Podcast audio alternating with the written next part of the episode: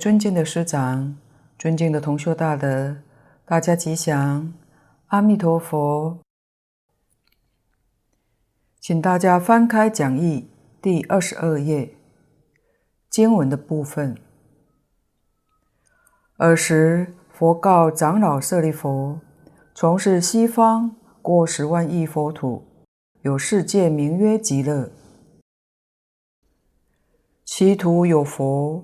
好阿弥陀，今现在说法。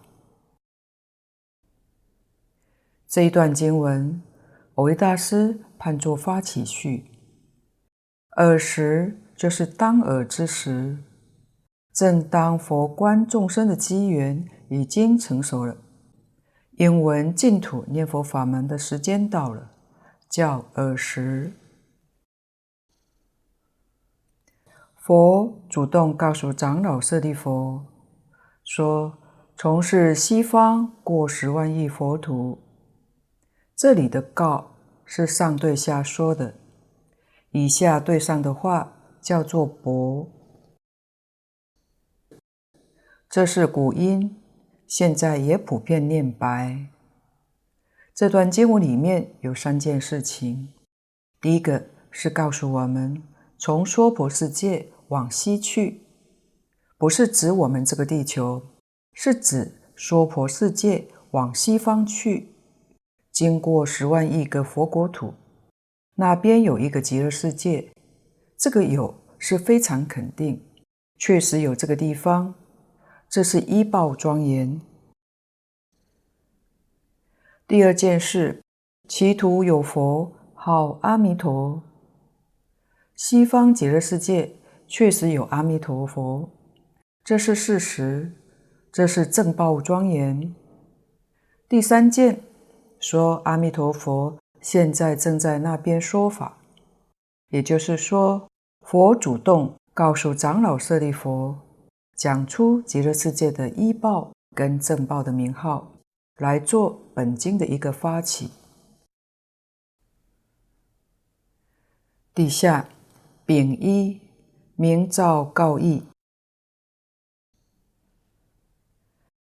净土法门三根普摄，绝代圆融，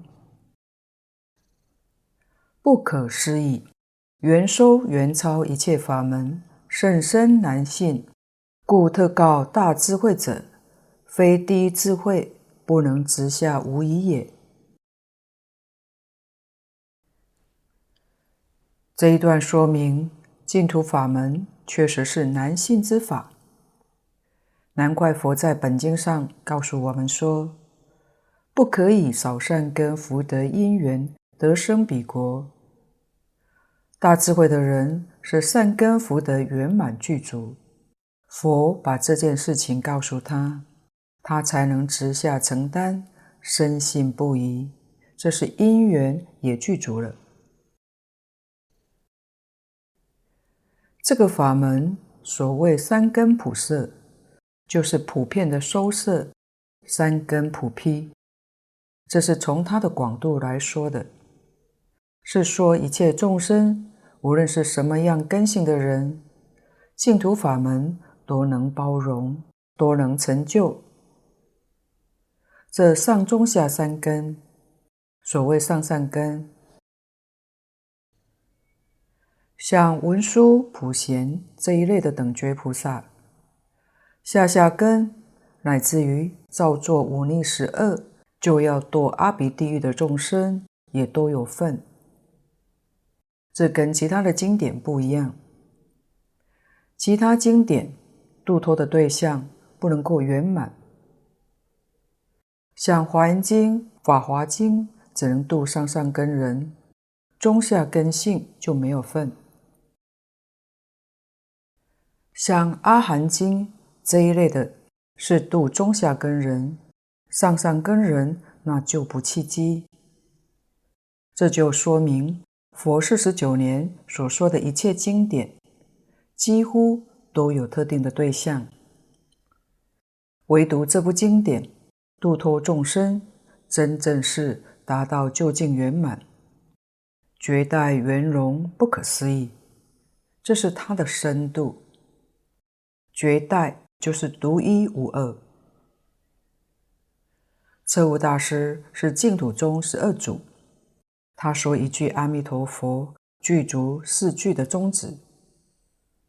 第一个是以唯心为宗，这句不稀奇，为什么呢？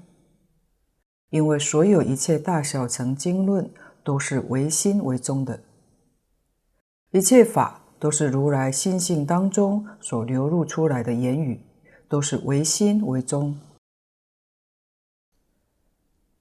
第二个是唯佛为宗，第二句是其他经论法门里面所没有的。唯佛为宗，这个佛就是阿弥陀佛，我们只要称念这一句阿弥陀佛就能成就，这是其他法门所没有的。第三个讲绝代圆融为宗。绝代圆融在大乘经典里面，像华严、法华可以当之，本经当然也不例外。所谓是大乘中之大乘，一层中之一层，这是绝对圆融的。第四个讲超情离见为宗，这个跟禅宗达摩祖师传来的宗派。超情离见一样，超凡夫之情执，离圣人之偏见。所以这部经典，根据彻悟大师所说的四句宗旨，就知道这部经典在佛法里头所占的地位，它的利用确实超过一切的大经大论。圆收圆超，收是收摄。就是包括，它是圆满包括了一切法门。超不但圆满包括一切法门，它超越了一切法门。这个能够相信吗？这是甚深难信，真正难以相信的。如果根据古来祖师大德的观察所得到的结论，蕅益大师这句并不为过。黄念祖老居士在《无量寿经》注解上，他引用隋唐一些大德所说的，在一切经典里面，哪部经为第一呢？古来大德几乎都公认《华严经》是第一，《华严经》到最后能达到究竟圆满，则是普贤菩萨十大愿王导归极乐，他才能圆满。换句话说，如果不求生西方极乐世界，华严就不能圆满。它的圆满是往生极乐世界。净土三经是专讲极乐世界。换句话说，就是华严经所归。华严经之所以圆满，因此古德说，华严经跟无量寿经来做比较。则《无量寿经》是第一，就把《华严经》比下去了。大本《无量寿经》与小本《阿弥陀经》是同一部，一样的意思。《无量寿经》里面有四十八愿，这是精华。四十八愿哪一条是第一呢？古德几乎公认第十八愿第一。第十八愿是什么呢？就是十念必生。本经《阿弥陀经》劝我们信愿持名，就是信愿念佛。换句话说，这部经就是第十八愿的详细说明。那么，岂不是圆超一切法门？没错，真正是圆收圆超一切法门。所谓圆收，都说在一句佛号之中。这一句佛号若详细说明，就是四十八愿。四十八愿详细说明，就是无量寿经。无量寿经详细说明，就是华严经。华严经的详细说明，就是释迦牟尼佛四十九年所说的一切经论。这样我们才能真正体会，不但佛一生所说的经论法门，即使十方世界无量无边诸佛所说的一切经典，也不能超越这一句佛号之外。名号功德不可思议，这样我们才能稍稍看出了一点，能够从这个地方升起真实的信心。这个人确实是有大善根、大福德，这一生遇到无上殊胜的因缘。哪有不成就的道理？假设理上来说，信愿持名，一定要相信佛所说的，佛所教诲的，真正发愿求生净土。那么念这句佛号，就是与阿弥陀佛感应道交，声声佛号接近阿弥陀佛，接近西方极乐世界。我们戒定慧三学都具足在其中。戒定慧三学包括释迦牟尼佛所说的一切经论，像大藏经的分类就是经律论。经律论里面，经藏是定学，律藏是戒学，论藏是慧学。所以这三学也就把佛四十九年所说的法，通通都包括了。我们要是能一心持名，心里头没有一个妄想，没有一个杂念，这就是戒学具足了。戒学就是诸恶莫作，众善奉行。诸恶莫作是小乘戒具足圆满了。念这句佛号，这句佛号无量无边的功德，刚才说过了。不但释迦牟尼佛功德全摄在佛号之中，即使十方一切诸佛如来也都摄在一句佛号之中，名号功德不可思议。一心执持就是众善奉行。因为没有比这个更善的，所以念佛是众善奉行，大乘菩萨戒具足，戒学具足了。一心称念，一心是定，定学具足了。信愿持名是真实的智慧，第一的智慧，不是真实第一的智慧，他会对这个产生怀疑。不肯相信，所以戒定慧三学都具足。这三学不是普通的三学，是上上层的三学，是究竟圆满的三学。这就是圆收圆超一切法门。何况古德常说，这个法门是修行成佛最近的一条路。古德说：“八万门中，念佛第一，修行以念佛最为稳当。”又说：“净土法门为净中捷径，即远超一切法门。”这一点没有人能够彻底把它说出来，只有蕅益大师。在要解当中，把这个道理讲了出来。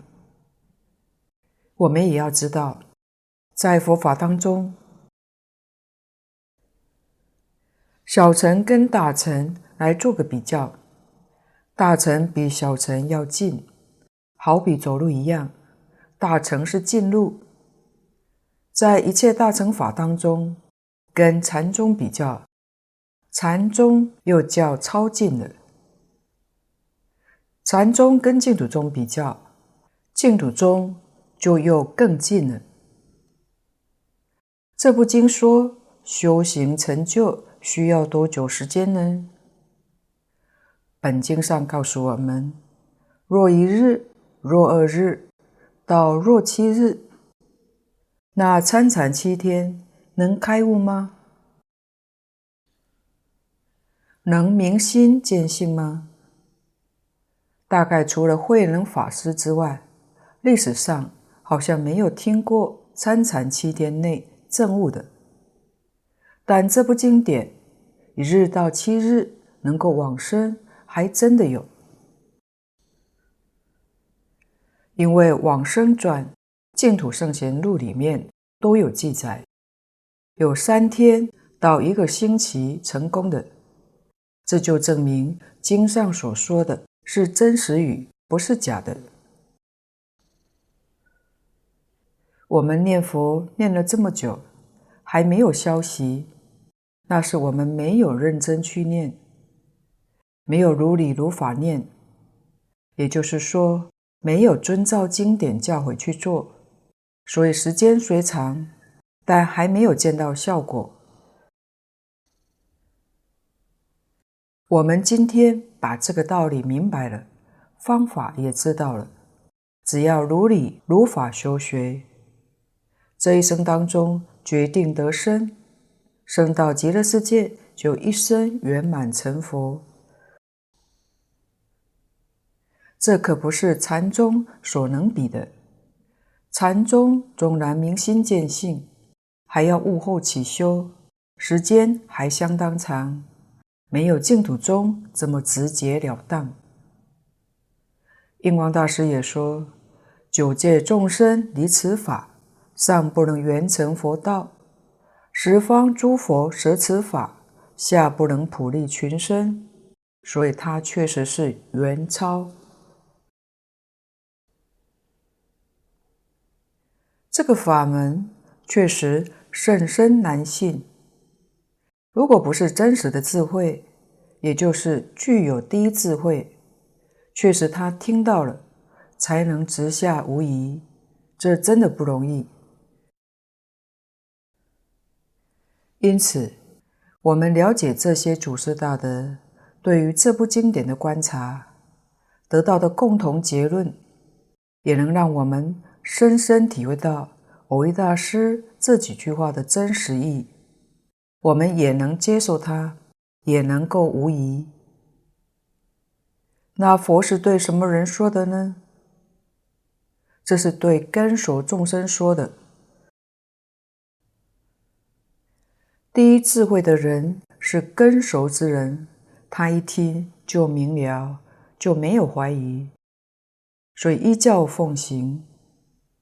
另一种根熟的人是宿世善根福德成熟，佛说这个法门是给他做增上缘，因为过去世多生多劫的善根福德，现在听了佛的话，虽然道理他还没有彻底觉悟，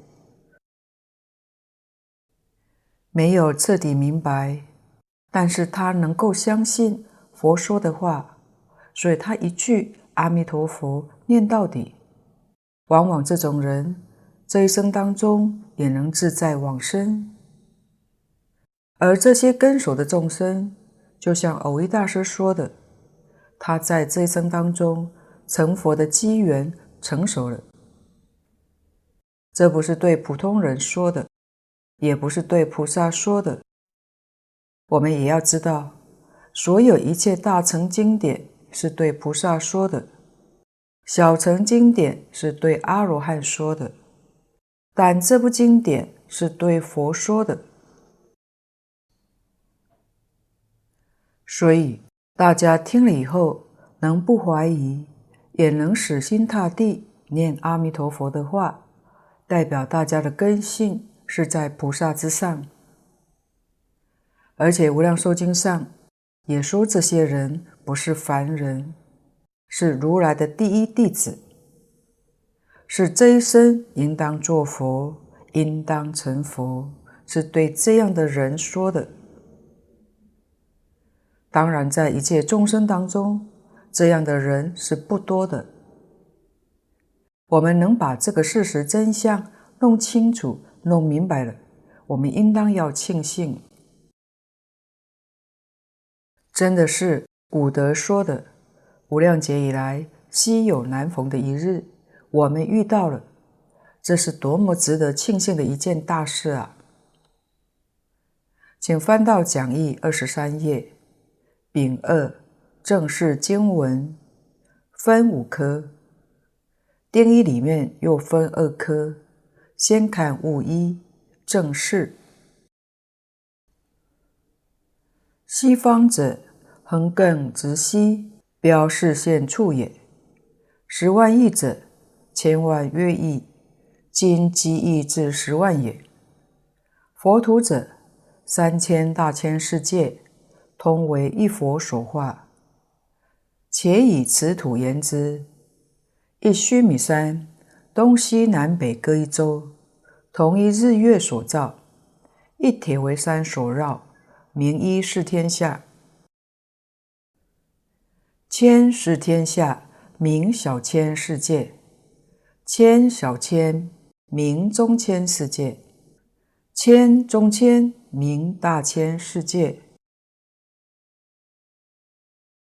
过如此佛土十万亿之西，是极乐世界也。西方者，横亘直西，标示现处也。这个亘就是从此端延伸到彼端，现是视线，处是处所，横亘就是从我们娑婆世界一直延续到西方，这表示处所。它所显现的这个处所，这是讲方向。它是在娑婆世界的西方，直向西方去，把极乐世界示现的处所说出来了。十万亿者，千万约亿，今几亿至十万也。这是讲距离。亿是数量单位，在古印度，十万就称亿，百万也称亿，千万也称亿，现代的万万也称亿。究竟它是哪个意思呢？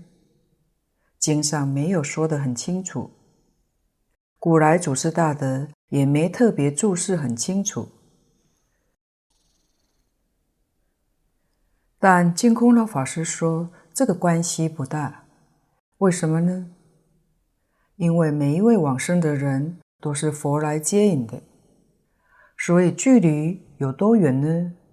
或可不问。也就是说，阿弥陀佛来接引，就跟着佛走，这就好了。这是最稳稳当当的，我们不需要在这里起疑惑，变成自己往生的障碍。罗什大师翻译这部经典说：“十万亿。”净空老法师说过：“佛讲十万亿，也有他的一个意思。我们这个世界距离阿弥陀佛的世界，以这样的距离，在极乐世界的人民看起来，这个距离是非常近的。以他们的能力，能在一念之间就可以到达。”说明我们到了极乐世界以后，凡情没断，我们是带业往生的。偶尔还会想起娑婆世界的家亲眷属，他们怎么样呢？换句话说，突然想家了。在极乐世界的你，神通能力大，天眼洞视，天耳侧听，家亲眷属在娑婆世界。六道里面，无论他们转到哪一道，你都看得见、听得到。只要机缘成熟时，你要来帮助他，立刻就可以到达。所以佛说十万亿是有这个意思在。佛土者，三千大千世界，通为一佛所化。这就说明直西。不是我们地球的西方。如果地球的西方现在坐飞机往西面飞，飞几十个小时又飞回来了，所以不是地球的西边，是指整个大千世界之西。大千世界那就太大了。我们现在仰望天空，看到亮晶晶、会闪烁的，天文学家告诉我们，通通都是太阳系，它们都有行星、卫星环绕。净空老法师曾说过，许许多多太阳系共同围绕一个轴心在旋转，这个轴心就是银河系。银河系的轴心在中国古代天文学里面称作黄极。我们地球的运转，它有个轴心，这个轴心在北半球称为北极，南半球称为南极。所以，把太阳系在银河系旋转的那个轴心称为黄极，在环境上称为世界海。银河系里面大大小小星球，要是能计算出来，那个数字可能很惊人。何况现代天文学家说，目前我们所熟悉的这个银河系。在太空当中，星系里面并不是最大的。换句话说，还有更大的星系，比我们现在所知的银河系不知道要大多少倍啊！佛在三千年前告诉我们这个世界的状况，那时候还没有望远镜，也没有所谓的科学技术。那华严经上。为什么讲得这么详细呢？因为这是真实的智慧。经上讲的比现代科学家研究的还要详细清楚。这些科学家很可能没有读过《华严经》。净空老法师也说，这是从前一般人都猜测，佛所讲的大千世界。大概就是现在所发现的银河系。如果是银河系，那就要讲银河系的西方。但银河系也是在动。释迦牟尼佛的法运是一万两千年，一万两千年在银河系里面的转动。净空老法师说，他的角度大概才动个两三度，这个方位没有改变，还讲得通。何况释迦牟尼佛距离我们现在三千多年，整个银河系转动的角度其实是很少很少的。如果又根据黄念祖老居士的看法，那就更不可思议了。他说，一个银河系是佛经里面所讲的一个单位世界。底下，且以此土言之，一须弥山。东西南北各一周，同一日月所照，一铁围山所绕，名义是天下。须弥山是梵语，中文的意思叫做妙高峰。这是天下就是常讲的一个单位世界，以须弥山为中心，周边有东胜身洲、南赡部洲、西牛贺洲、北俱卢洲等四大部洲所围绕。在一个单位世界中，日月围着须弥山绕行，在世界的最外围是铁围山，此名为一失天下，也就是一个单位世界。底下千是天下名小千世界，千小千名中千世界，千中千名大千世界。一千个是天下就叫一个小千世界，一千个小千世界叫做中千世界，一千个中千世界叫做大千世界。所以一个大千世界，它里面有小千、中千、大千，称作三千大千世界。三千大千世界是一个世界，是一个大千世界。它的结构是从小千一千个小千是中千，一千个中千是大千。三千是讲它组成的结构，而不是这个大千世界有三千个。大家不要误会，佛家讲世界是三千个大千世界，而像这样的大千世界是无量无边，可见得虚空之大，真正不可思议。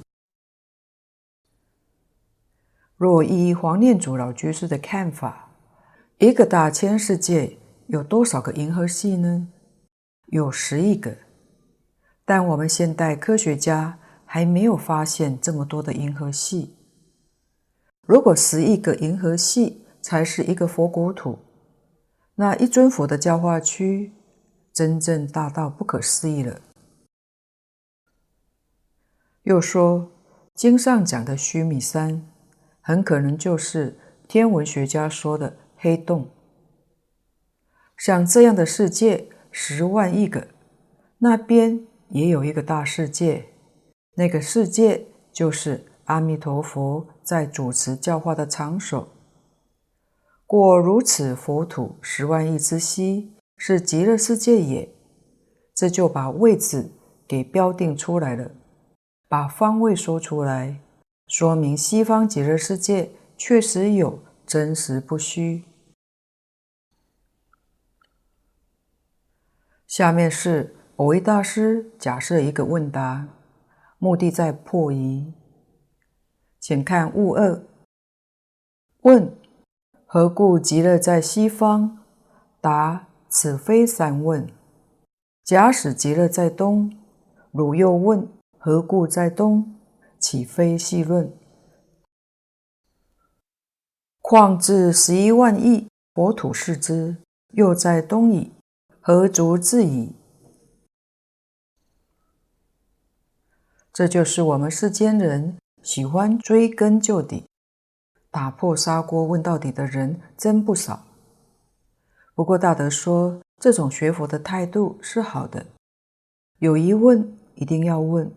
才能断疑生信，信心才能正确建立。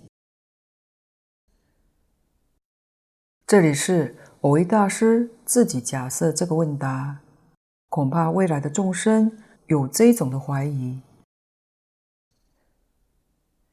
这里问：为什么极乐世界在娑婆世界的西面呢？蕅益大师答复：这个问题不高明。为什么说问得不好呢？假使极乐在东，汝又问何故在东？岂非西论？假使在东，你又问何故在东呢？细论就是开玩笑，这个发问不谨慎。况至十一万亿国土视之，又在东矣，何足自疑？经十万亿到极乐世界，再从极乐世界往西面过去，十一万亿回过头来看极乐世界，不又在东面了吗？所以方位是没有一定的。我们现在是在极乐世界东面，所以看它是在西面。假如是从另一个佛国土，比如说。在极乐世界的下面，那看极乐世界是在上方。如果这个佛国土在极乐世界的上方，那佛一定告诉我们，极乐世界在这个世界的下方。所以这个问就不是一个善问。底下丁二是依报分三科，先看物一。正是世界，有世界名曰极乐，须依报国土之名也。竖曰三季以遍十劫，横曰十方以定疆域，故称世界。极乐者，梵语须摩提，意云安养、安乐、清泰等，乃永离众苦。低安稳之位，如下广释：有世界名曰极乐，续依报国土之名也。这是说出依报国土的名称。这个国土的名称叫做极乐世界。这个依是依靠，众生要依靠这个地方生存，所以称为依报。我们的身体叫做正报，身体之外都是依报。我们要穿衣服，衣服是我们的依报；我们要饮食，饮食是我们的依报；我们要居住，居住环境是我们的依报，就是依靠它生存的这个报土。这是讲世界，现代话讲星球，它的名称叫极乐。那我们这个世界，释迦牟尼佛告诉我们名称叫做娑婆。娑婆是梵语，中文是堪忍的意思。这个娑婆世界太苦了，还真能够忍受得了，是这个意思。所以娑婆世界是很苦的，跟极乐世界做比较，我们这个世界。所有一切苦难，在极乐世界通通都没有的，所以称它叫极乐。底下竖约三际以遍十劫，横约十方以定将余，故称世界。这是解释“世界”两个字。“世”跟“界”这两个字，在中国文字学里头属于会意。世是三个时，就是三十年为一世。过去、现在、未来，这是讲时间。界是界限，下面界这是因，会意它表界限，这里表空间。世表时间，时空合起来就称为世界，所以这个世界是会意的意思。数约三际，从数的来说就是三世，过去、现在、未来，这个叫做世，这是变时间的。横约十方，从横的来说就是界限，合称为世界。现在也有人说时空，时空跟世界的意思是一样的。极乐者。梵语须摩提，意云安养、安乐、清泰等。须摩提是意译过来的，意思就是极乐。但在翻译经典里头，也有安养、安乐、清泰这几种翻译。平常用极乐这两个字最多。也许是《阿弥陀经》在中国流通最广的缘故。因为《阿弥陀经》里面翻成极乐世界，所以用得最广。这个泰是舒适，这个国土特别的清净舒适，叫做清泰，乃永离众苦第一安稳之位。如下广释，下面再详细的解释。但是这两句话已经把它的意思说出来了。第一个就是。永离众苦，一切的苦在那边都没有。我们娑婆世界的三苦、八苦，西方极乐世界通通都没有。第二个，第一安稳，十方世界里面说的安稳，确实是以极乐世界为第一。简单的说，极乐世界没有痛苦。特别的安稳，就叫极乐。请翻到二十四页，物二，别名净慧。然佛土有四，各分净慧。凡圣同居土，五浊重者慧，五浊清者净。这里说明极乐世界有四种净土。凡圣同居土、方便有余土、实报无障碍土、常寂光土，在文中说明有四种，但是古人开悟之后就讲：若人是得心，大地无寸土。一尚且无，怎么还有四种呢？要解清文记上，宝静老法师说，这是因为众生的无明烦恼有轻有重，所以才感得国土有四种的差别。有诸佛的国土，五浊的轻重也不等，感到所生的国土有净有秽。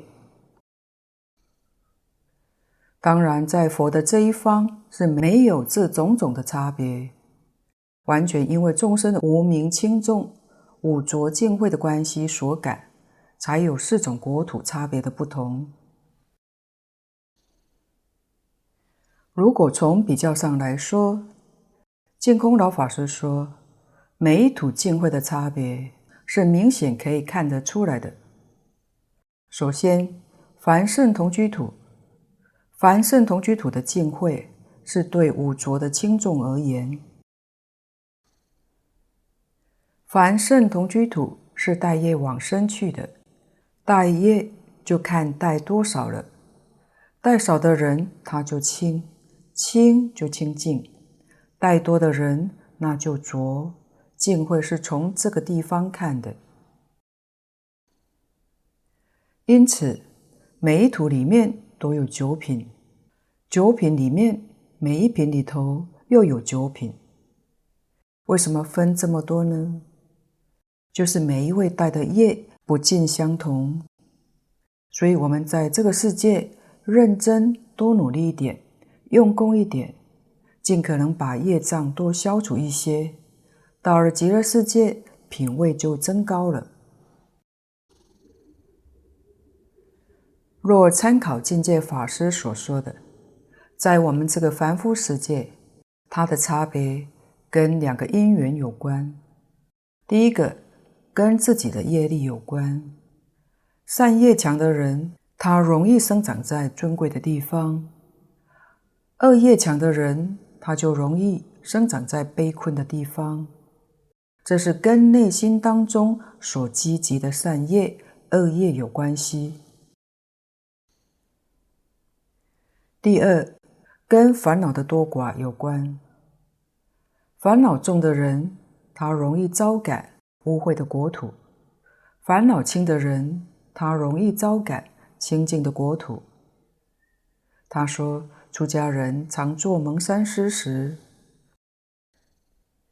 施食的时候，他曾观察过这些鸟类，在喂鸟的时候，有时候燕子会先来吃米。麻雀后到，但是燕子不在乎，它心胸广大，厚道。可是如果是麻雀先来吃，它发觉到燕子在飞过来的时候，麻雀就要把它们赶走。从这里可以看出来，麻雀的性格较尖酸刻薄。从这个缘起上，我们看到不同新的相貌。麻雀的果报体就跟燕子不太一样。麻雀飞到地上，叼个东西吃，它还东看西看的，很怕别人会伤害它，因为它这个刻薄的心性所变现的世界，它就感到这个世界是充满了危机。但看看燕子，它飞到哪里，看起来就是特别安详。因为他的心性厚道，同样的道理，有些人刻薄，他所现的世界就容易有障碍。心性厚道的人，他所现的世界就会较安和。所以，凡圣同居土的净秽，由五浊的轻重来安立。这个五浊在本经的后面会讲得很详细。这边我们先简单扼要说明一下，五浊就是劫浊、见浊、烦恼浊、众生浊、命浊。浊就是染污，染浊不清净。第一个讲劫浊，劫是指时间，这个时间怎么会不清净呢？历史上常说的黑暗时代，那个时代真的黑暗吗？不是的，是说人所造的恶太多了，形容它是一个黑暗时代。现今这个世界，大家造业也造得很重，所以这个时代也不会是一个好的时代，就是劫浊的意思。劫浊不是它本身有问题，是因为一切众生有后面四种的染浊，这个时代就叫它做劫浊时代。第二个见浊，就是见解被污染，见解不清净。换句话说，他对于人生、宇宙的观察错了，错了还自以为正确，就叫见浊。第三，烦恼浊，烦恼里面主要是讲贪嗔痴慢，后面还有一个疑，疑是怀疑。净空老法师说，特别是现代，因为崇拜西方科技。因为科技几乎是以存疑为先，一切讲求拿出证据来的教育方式，以至于世人渐渐对于诸佛菩萨、古圣先贤的教诲就怀疑了，却不晓得是出世间的圣贤，他们的智慧才是真实的，他们的教诲才是超越时空、超越国家民族、超越学术。超越宗教，是一切众生最宝贵的经验，最有价值的教诲。